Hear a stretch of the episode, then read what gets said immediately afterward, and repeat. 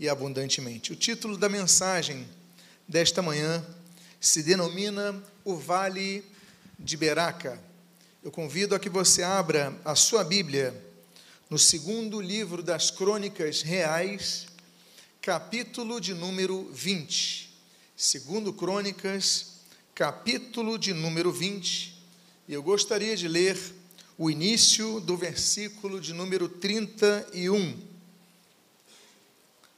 E se você encontrou, diga amém. amém. O texto está em tela e assim registra a palavra do Senhor. Josafá reinou sobre Judá. Ele tinha 35 anos de idade quando começou a reinar e reinou 25 anos em Jerusalém. Oremos. Pai amado, Deus bendito, nós lemos a tua santa e preciosa palavra e nós pedimos, Deus, fala conosco nesta manhã. Abençoa as nossas vidas, traz-nos a tua direção, traz-nos o teu consolo, traz-nos, Pai, a renovação de nosso ser e o que nós pedimos, nós fazemos agradecidos em o nome de Jesus. Amém e amém. Frequentemente, os filhos de Deus sofrem pesados ataques de Satanás.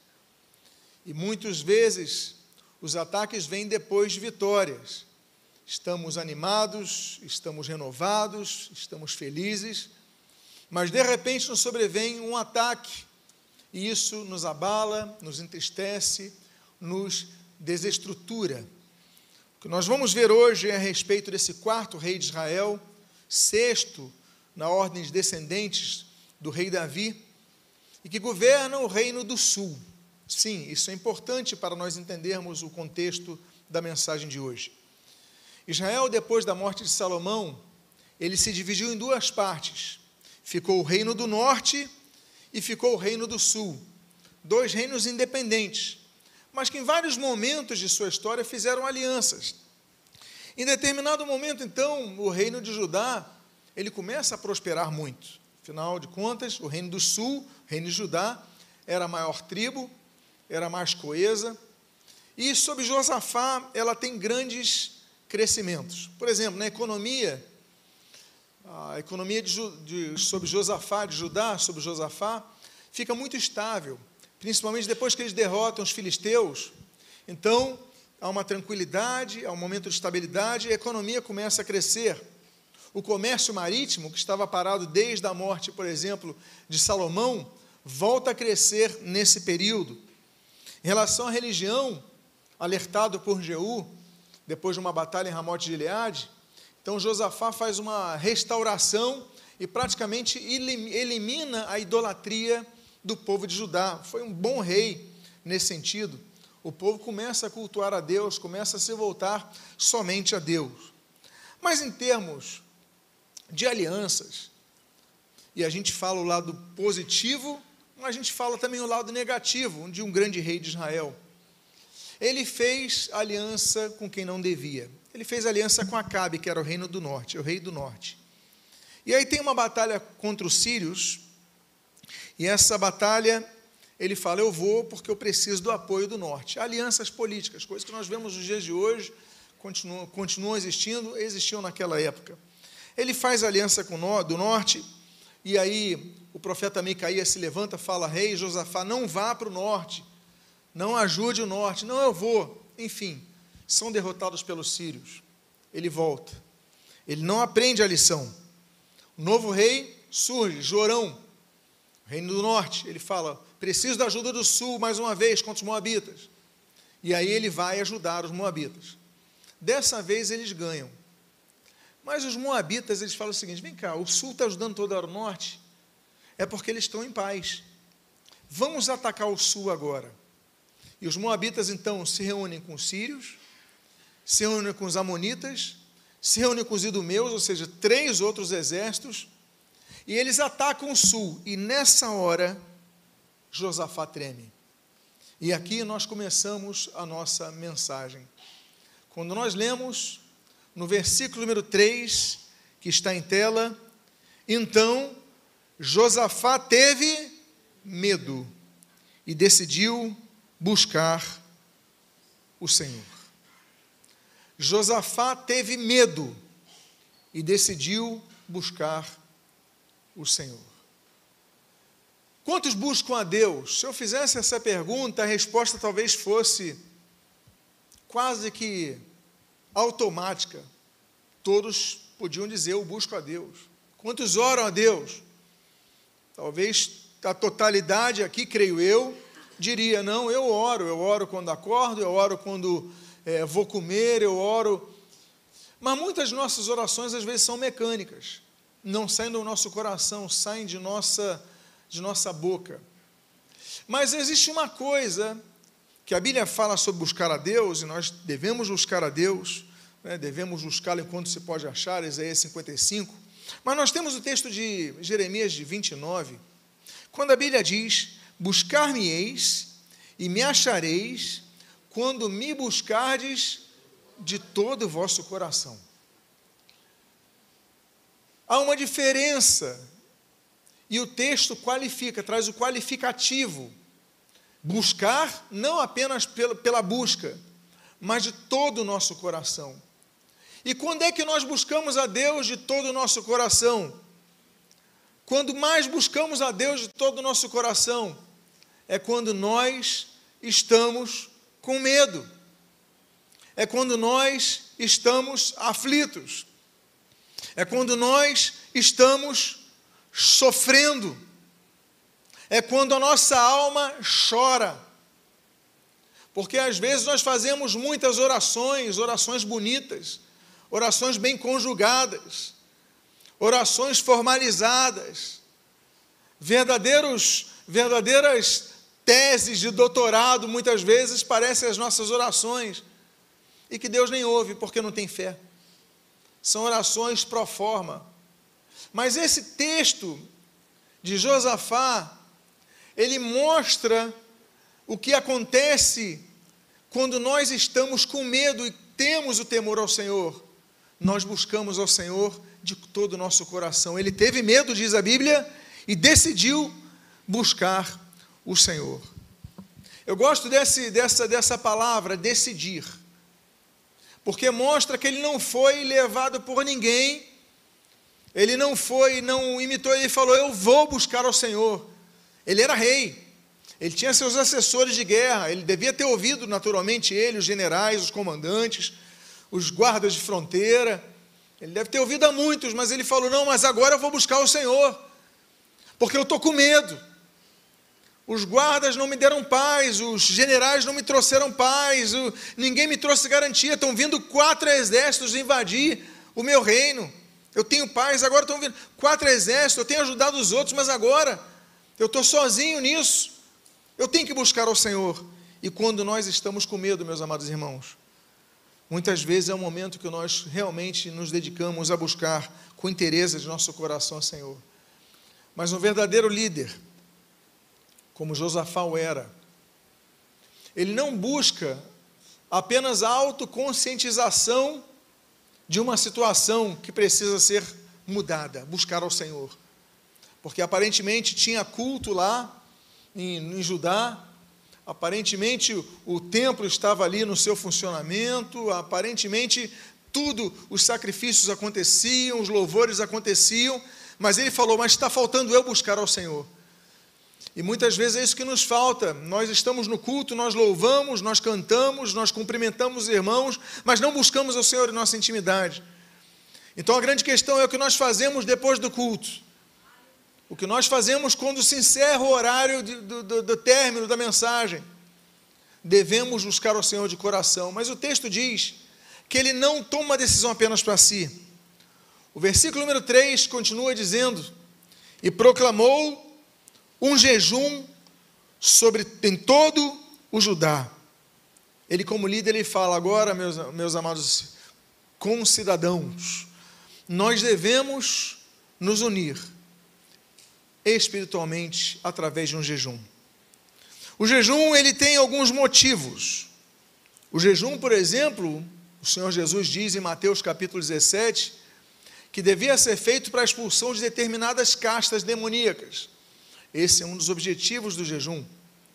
Outro objetivo do jejum, por exemplo, é quanto à consagração. Salmo 35 diz que nós, quando vamos nos consagrar para algo, ou seja, nos, nos separar para um propósito, então devemos, nos, nós devemos jejuar.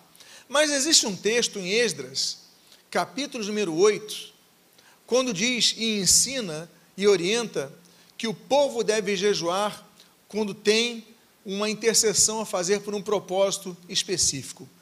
E ali ele proclama o jejum. Ele começa a conscientizar Israel que aquela batalha ela tinha que ser vencida é, em termos é, na esfera espiritual e não na esfera militar tão somente. Eles não conseguiriam. De repente, quatro exércitos estão rodeando. E ali então ele fala: Olha, vamos fazer um jejum em toda a Judá. Eu não, não sabemos, ninguém pode estabelecer exatamente naquela época qual era o tamanho da população de Judá. O fato é que o trono dele estava em Jerusalém, a maior cidade em Jerusalém, de onde ele falava era Jerusalém, e Jerusalém então se envolve. E ele começa a fazer uma oração. E aí ele começa a orar. E a oração dele consiste em algumas palavras que nós lemos aqui no versículo 7, quando lemos: Ó oh, nosso Deus, acaso não expulsaste os moradores desta terra de diante do teu povo de Israel, e não adeste para sempre à posteridade de Abraão, teu amigo? Ele começa a orar, abre aspas, lembrando a Deus de quando Deus deu a vitória em Jerusalém ao povo de Israel. Jerusalém até hoje é a capital de Israel. Ainda que alguns queiram dizer que não, ainda que a ONU não aceite isso, diga que é Tel Aviv, há três mil anos Jerusalém nunca deixou de ser capital de Israel, nunca foi de outro estado. Pois bem, mas o que me chama a atenção é que na oração dele, ele começa então a juntar o povo para orar, e ele fala: Ó oh, nosso Deus, ó oh, nosso Deus. Ele lembra Deus não porque Deus precisa ser lembrado, volta a dizer isso. Deus não precisa ser lembrado. Mas quando nós mencionamos a Deus, fatos que ele já fez, é um exercício para nós mesmos, nos confortarmos, nós mesmos, nós mesmos, estabelecermos a nossa fé de que ele, que foi capaz de fazê-lo antes, é capaz de fazê-lo novamente. E isso é importante em nossas orações. Nós lembrarmos o que Deus fez por você, os livramentos que Deus lhe deu, porque há momentos que nós esquecemos, há momentos que nós passamos por dificuldades. Nós podemos ter tido várias vitórias ao longo de nossas vidas, mas há momentos que nós passamos por dificuldades que nós, às vezes, parece que não queremos nos lembrar. E quando ele lembra a Deus, volta a colocar entre aspas, lembra a Deus do que Deus tinha feito para libertar Israel, ele na verdade está se lembrando. Ele está colocando exercício Deus. Eu entendo, eu sei, eu creio que como tu trouxeste libertação a Israel sobre os inimigos anteriormente, tu podes fazê-lo agora. Mas essa expressão, ó oh, nosso Deus, é muito bonita. Porque ele começa a colocar a consciência no seu povo de que aquela guerra não era guerra apenas de um rei, era guerra de todo o povo. Ó oh, nosso Deus! Isso te lembra alguma oração? Se não aquela de Mateus capítulo 6, a oração do Pai Nosso. Ó oh, nosso Deus, Pai nosso que estás no céu. É a mesma consciência de que nós temos um Pai, nós temos um Senhor, nós temos um soberano sobre nós, nós temos algo em comum. Não existe um Deus para os reis e um Deus para os, os, subalternos dele. Não, não existe. Não existe um Deus para, para algumas pessoas de uma determinada elite social e outro Deus para outros estratos da sociedade. Não. O Deus é único. O Deus dos mais ricos é o mesmo Deus dos mais pobres. O Deus que, que impera o seu louvor nos maiores impérios, é o Deus que impera o seu louvor nos povos mais limitados em termos socioeconômicos, é o mesmo Deus. E a mesma oração que uma pessoa simplória na sua vida uh, acadêmica faz, é o mesmo Deus que um pós-doutorado uh, vai, vai clamar, é o mesmo Deus, é o Pai Nosso. Somos um povo, e naquela hora o rei, ele se despe de toda a diferença, ele fala: os exércitos vão nos atacar. Deus nosso, Pai nosso, Senhor nosso, ó nosso Deus te esqueceste de algo? E a Bíblia então mostra exatamente sobre isso, que Deus é o Deus de todos. E aí ele continua dizendo no versículo número 12: Ó nosso Deus, acaso não executarás o teu juízo contra eles? Porque em nós não há força para resistirmos a essa grande multidão que vem contra nós. Não sabemos o que fazer mas os nossos olhos estão postos em Ti. Meus amados irmãos, nos lembramos de 2 Coríntios capítulo 12, quando diz: A minha graça te basta, o meu poder se aperfeiçoa na sua, o que? Fraqueza. O rei, ele fala uma palavra, umas palavras menos sábias que um rei podia falar. Como rei, ele tinha que infundir é, incentivo moral nas suas tropas. Mas ele, quando ora, ele fala: Deus, não, em nós não há forças. Imagina o soldado ouvindo isso. Imagina o comandante ouvindo isso. Nós não temos força para vencer. Imagina o exército ouvindo isso. Porque quando você vai à guerra, o comandante ele tem que infundir incentivo, moral, força, apoio, palavras de ânimo. Ele fala ao contrário, não temos força. Mas por que, que isso é válido? Porque ele é sincero diante do Senhor. Ele é franco diante do Senhor. Deus quer que nós oremos para Ele com honestidade, franqueza, integridade. Nós devemos, não podemos esconder nada diante do Senhor. Diga para o Senhor: Senhor, eu sou fraco. Senhor, eu não estou aguentando. Senhor, eu tenho dificuldade. Senhor, eu estou desanimado. Senhor, eu não tenho esperança. Porque muitas vezes nós queremos orar a Deus aquilo que nós floreamos a ouro. Senhor, está tudo bem e não está. Senhor, eu me sinto ótimo e você se sente fraco. Você está mentindo para Deus e alguém pode mentir para Deus? Josafá, então, ele inverte. Naquela hora, ele que é o comandante maior de Judá, ele fala com o coração aberto: Senhor, em nós não há força, não sabemos o que fazer. Eu fico imaginando os comandantes dele, naquele momento, talvez revoltados, mas ele falou: não, mas eu apregoei jejum. Nós temos que estar sensibilizados às coisas espirituais. Então ele ora humildemente. E se tem uma coisa, amados irmãos, se tem uma coisa que é o caminho da senda do cristão, essa coisa se chama humildade. Porque Deus resiste aos soberbos, mas aos humildes lhes concede a sua graça. Olha aí o caminho. Olha o caminho. Receber a graça de Deus através da humildade. E aí o que acontece? O povo começa a reagir. O versículo número 13 nós lemos que todos, todos, os homens de Judá estavam em pé diante do Senhor, com as suas crianças, as suas mulheres e os seus filhos como diz ali 1 Coríntios capítulo 1, todos na mesma disposição mental, no mesmo parecer, todos estavam unidos. Aquela oração de Josafá, do rei Josafá, uniu o povo, porque o povo viu sinceridade. Meus amados irmãos, existe uma crise muito grande em lideranças, quando elas transmitem falsidade, quando elas transmitem artificialidade se há momento de chorar, chore. Se não tiver condições de pregar, não pregue. Eu já fiz isso várias vezes. Várias vezes. Não tinha condição de pregar, Senhor, eu preciso ouvir a tua voz. Eu sendo pastor da igreja. Porque, meus amados irmãos, não são os cargos que vão destruir a nossa vida, não. Não deixe isso acontecer com a sua vida. Há pessoas que mudam por causa de cargos. Meu Deus, seja sempre sincero e franco diante do Senhor. E o resultado é que o povo se uniu.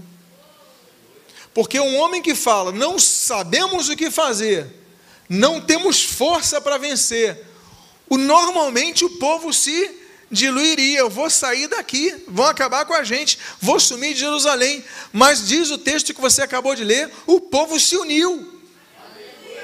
Porque houve sinceridade, houve busca, franqueza diante do Senhor. E aí então, Deus começa a responder. Jaziel é um nome que surge nessa história. Jaziel é um homem que o Espírito Santo vai levantar. E o texto do versículo 14, versículo 15 diz: Então, no meio da congregação, o Espírito do Senhor veio a Jaziel, filho de Zacarias, filho de Benaia, filho de Jeiel, filho de Matanias, levita, dos filhos de Asaf. Jaziel disse: Escutem com atenção todo Judá, moradores de Jerusalém e rei Josafá. Assim diz o Senhor: não tenham medo, nem se assustem por causa desta grande multidão, pois esta batalha não é de vocês, mas de Deus. Jaziel é levantado para dizer que esta batalha não é de vocês, é de Deus. Aquele Deus que se apresenta em Êxodo capítulo número 15, como o Senhor da guerra, Deus é homem de guerra, é o Deus das batalhas. É aquele Deus que os serafins que anunciam em Isaías capítulo 6, dizendo: Santo, Santo, Santo é o Senhor dos exércitos. Ou seja, um Deus que apresenta-se na luta. É um Deus que traz paz, mas que luta as guerras que nós não podemos lutar. E naquele momento, então, ele fala: Esta batalha não é de vocês, mas é de Deus. Eu quero dizer a você que está passando por uma situação difícil que há momentos que nós só temos que falar uma coisa para Deus: Deus, eu não sei o que fazer e em mim não há força. Duas frases fundamentais. E Deus responde: Eu vou batalhar por vocês. Diga a pessoa que está do seu lado: Você não está sozinho nessa batalha.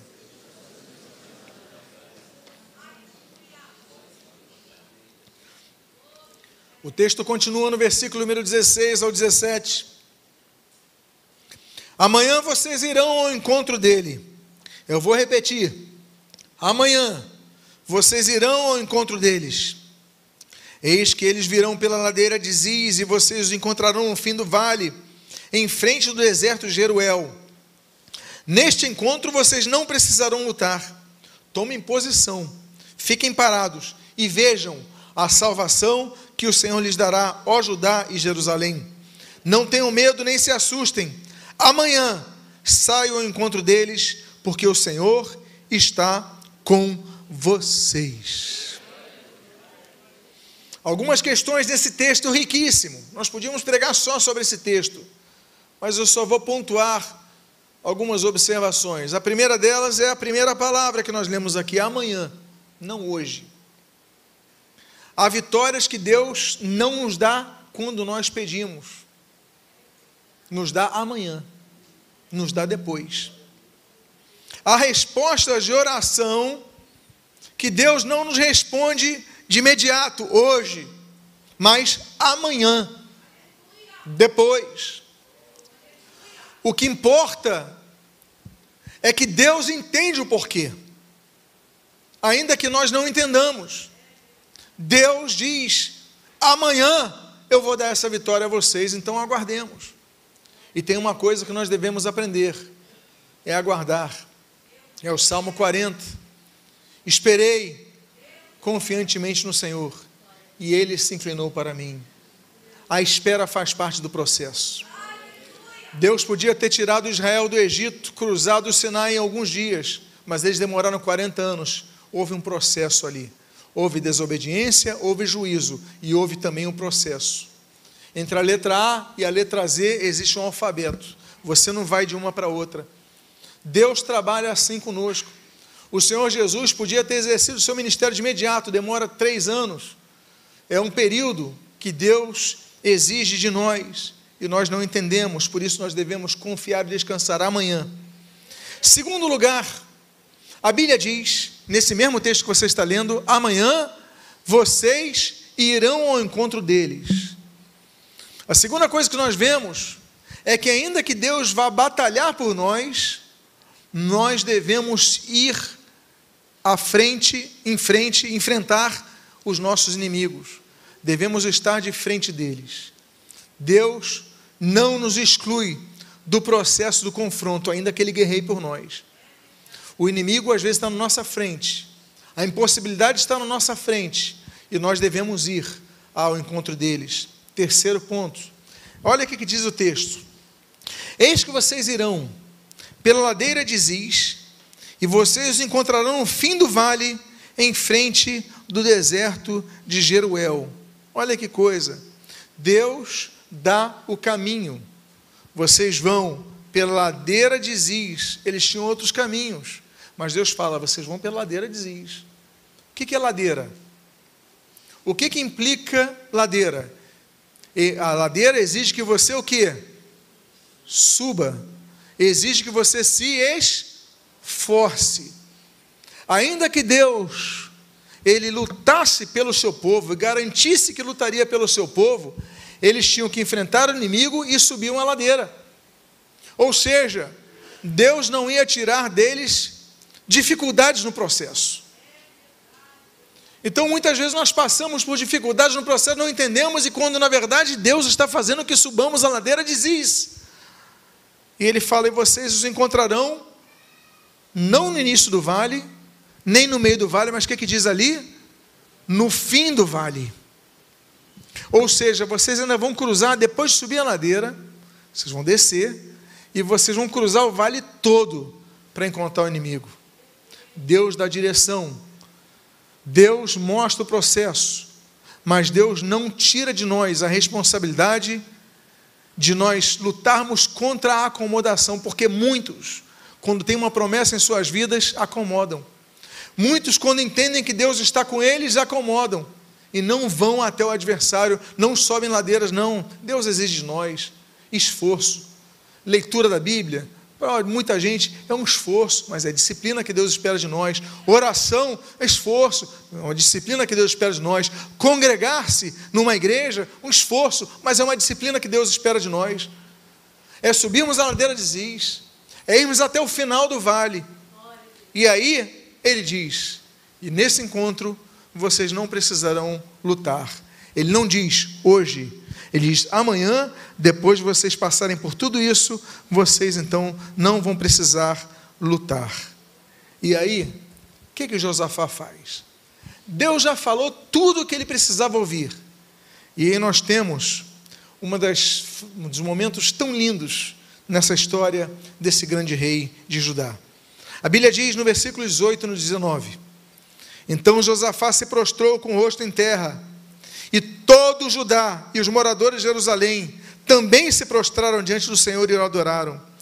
Os levitas dos filhos dos coatitas e dos coraitas se levantaram para louvar ao Senhor, Deus de Israel, em voz bem alta. Ainda que a vitória fosse garantida para o amanhã, eles começaram a louvar hoje. Ainda que Deus falasse que amanhã eu vou lutar essa batalha por vocês, eles não, não falaram, então eu vou louvar ao Senhor depois de amanhã. Não.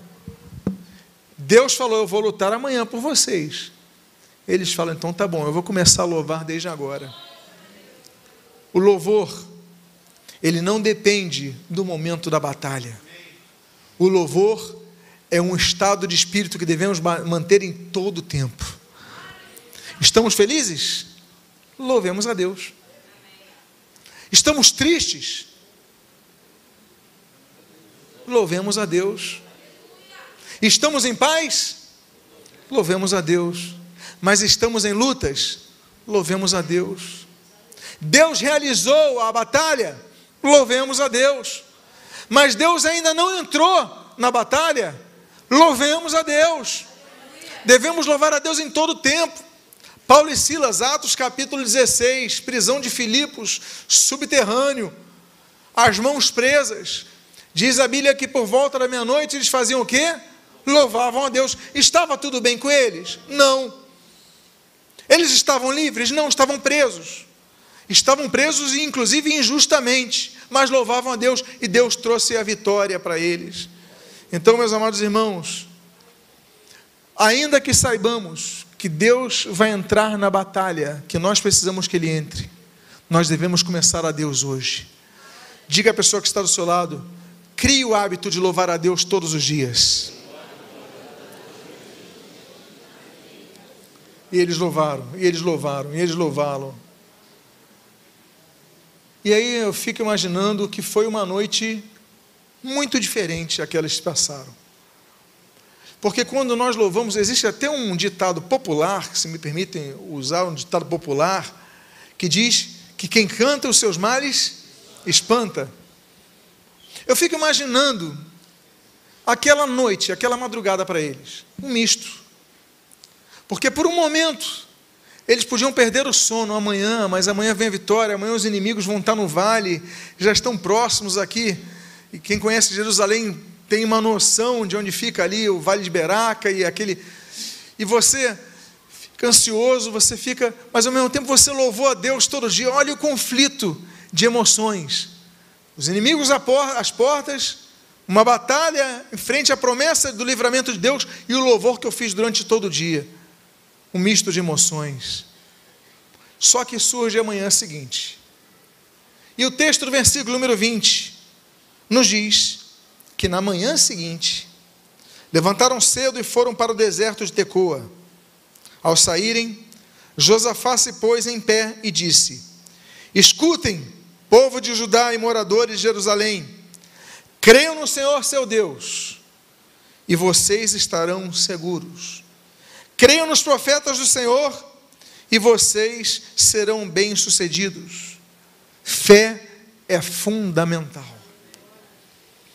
Fé é fundamental. Porque, meus amados irmãos, você está louvando, você está glorificando, mas tem um momento que agora você tem que ir. Agora nós vamos. Eu fico imaginando eles ali, lá em Tecoa.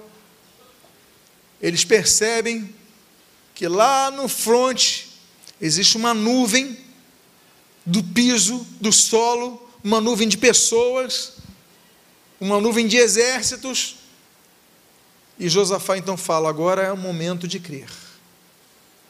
Há o momento da batalha. E quando o momento da batalha tem, chega, a única coisa que não te pode faltar, pode te faltar dinheiro, pode te faltar até saúde, pode te faltar eh, nutrientes na sua alimentação, tantas coisas. Naquele momento, mas você não pode perder a tua fé, porque uma pessoa com fé é mais forte que um batalhão de pessoas que tem tudo isso, mas não tem fé. Meus amados irmãos, na crise, há pessoas que às vezes têm um punhado de farinha um pouco de água para comer, mas enfrentam as crises e vão vencendo diariamente. Enquanto há pessoas que estão nas coberturas de seus apartamentos, com contas vastas, com muitos imóveis, que se jogam dos seus prédios, porque lhes falta fé. A fé é a força mais forte. A Bíblia diz que nós devemos ter fé para vermos a glória de Deus, Mateus capítulo 8. A Bíblia diz que nós devemos ter fé para mexermos a, as circunstâncias, para vermos os milagres. A Bíblia diz que a nossa vitória que vence o mundo, 1 João capítulo 5, é o que? A nossa fé. A Bíblia diz em Hebreus capítulo 11 que sem fé é impossível agradar a Deus. Deus só queria uma coisa: a fé do seu povo. Em Josafé se levanta e fala: agora é o momento de nós, nós irmos à luta. Não é lutarmos, é irmos à luta. Olha a diferença. Não devemos deixar de ir à luta, mas quem vai lutar é Deus. E o que, que ele faz? Vocês lembram o que, que ele fez no dia anterior? Ele botou o povo para lutar, louvar, não é isso? Agora o povo está lá, o povo está meio ansioso, ele fala: vamos ter fé agora. E o que mais que ele faz? Versículo número 21. Depois de se aconselhar com o povo, Josafá designou os que deviam cantar ao Senhor. Vestidos de ornamentos sagrados e marchando à frente do exército, deveriam louvar a Deus, dizendo: Deem graças ao Senhor, porque a sua misericórdia dura para sempre. Olha o Salmo 118 aí. Deem graças ao Senhor, porque a sua misericórdia dura para sempre. Deem graças ao Senhor, porque a sua misericórdia dura para sempre. Deem graças ao Senhor, porque a sua misericórdia dura. E eles foram cantando, e deem graças ao Senhor, e o povo vai se reanimando, o povo vai se fortalecendo, e deem graças ao Senhor, Senhor, eu te dou graças, porque a sua misericórdia dura para sempre. E Deus então foi sendo exaltado através do exercício da fé do povo, através do louvor do povo. Por quê? Porque eles começaram a entender, a viver, a experimentar, a sentir que eles deviam dar graças a Deus em todo momento, até diante da luta. Por quê? Porque as misericórdias do Senhor se renovam a cada manhã. Diga à pessoa que está do seu lado: dê graças ao Senhor, porque a sua misericórdia dura para sempre. E aí então, não foi quando eles estavam ali, mas foi quando eles começaram a cantar que as coisas mudaram. E diz o versículo 22 e 23 que no momento em que eles começaram a cantar e a dar louvores, o Senhor pôs emboscadas contra os filhos de Amon e de Moabe e os do monte Seir que vieram contra Judá e foram derrotados. Porque os filhos de Amon e de Moabe se levantaram contra os moradores do monte Seir para os destruir e exterminar, e quando eles tinham acabado com os moradores de Seir, atacaram e destruíram uns aos outros, ou seja, eram vários exércitos. Quando o povo começa a louvar, algo começa a acontecer, e a Bíblia diz que Deus pôs emboscada contra eles. E eles começaram a guerrear um contra os outros, porque não, peraí, você tá, vocês fizeram essa coisa no passado, e começam a matar uns aos outros, e depois outros que não vão repartir esse despojo dele, não eu. E eles começam a se degladiar entre eles. E o povo de Deus, dizendo: Deem graças ao Senhor, porque a sua misericórdia dura para sempre. Deem graças ao Senhor, porque a sua misericórdia dura para sempre. Enquanto isso, os exércitos estavam lutando entre si. Deus deu vitória no meio do louvor. Por quê? Porque eles deram graças ao Senhor, declarando que a sua misericórdia dura quanto tempo? Dura para sempre. Aquela batalha dura quatro dias. O povo louvando. E no quarto dia eles se reuniram no vale de Beraca. Onde o que fizeram? O que diz o texto? Louvaram o Senhor. Agora vamos ao vale, onde estavam lá os inimigos, e vamos louvar a Deus lá. Por isso, aquele local é chamado, lugar é chamado de Vale de Beraca até o dia de hoje. Barak em hebraico é bênção. Então todos os homens de Judá e Jerusalém voltaram com Josafá à frente deles. Voltaram para Jerusalém com alegria, porque o Senhor lhes tinha dado uma grande alegria com a vitória sobre os seus inimigos. Deus é um Deus que renova as nossas alegrias. Como diz o Salmo 30, o choro pode durar uma noite, mas a alegria vem pela manhã. Deus vai renovar a tua alegria. Deus vai renovar a tua alegria. Deus vai renovar a tua alegria. Deus vai renovar a tua alegria, porque o Senhor lhes deu alegria. E quando o Senhor concede algo, ninguém pode tirar. Porque o que Deus dá, o inimigo não tem poder para retirar. Diga à pessoa que está do seu lado: Deus vai te dar alegria. E eu caminho para o final dessa mensagem. Versículo 28 e 29. A Bíblia diz: Entraram em Jerusalém ao som de liras, harpas e trombetas. Se fosse uma linguagem muito atualizada, com bateria, baixo, guitarra, teclado, trompete, sax e violino, vários instrumentos. Foram louvando a Deus, entraram em Jerusalém louvando. Eles não pararam nem quando entraram em Jerusalém. Mas o que, que aconteceu? Eles entraram em Jerusalém com liras, harpas, trombetas e foram para onde? Foram para onde? Cada um para sua casa? Não. Foram para a casa do Senhor. E o terror da parte de Deus veio sobre todos os reinos daquelas terras, quando ouviram que o Senhor havia lutado contra os inimigos de Israel eles foram para a casa do Senhor. Contra todo comodismo, contra todo cansaço, contra tudo, eles foram para a casa do Senhor. Não deixaram de congregar. Por quê? Porque eles falaram agora na casa do Senhor, eu vou declarar o que eu declarei no campo de batalha. Por quê? Eu dou graças ao Senhor, porque a sua misericórdia dura para sempre. Dou graças ao Senhor, porque a sua misericórdia dura para sempre. E o último versículo que eu leio nesta manhã. A Bíblia diz no versículo 30: Assim, o reino de Josafá teve paz, porque Deus lhe deu repouso por todos os lados. A paz veio sobre aquele reino. Acabou o conflito, a paz chegou, porque o Senhor lhe deu repouso de todos os lados. Tudo começa. Postura de humildade sinceridade nas orações, unidade do povo, não é verdade? E essencialmente, louvor ao Senhor. Dêem graças ao Senhor, porque a sua misericórdia dura para sempre. Deus abençoe sua vida. Quero orar por sua vida, convidar que você fique de pé. E você está passando por uma situação difícil. Você está passando por uma situação que você está vendo que os inimigos te rodearam mas você nesse momento está dizendo: Senhor, em mim não há força, e eu não sei o que fazer. Duas orações de Josafá. Em mim não há forças, eu não sei o que fazer. Sai do seu lugar, vem aqui à frente. Nós queremos orar por sua vida.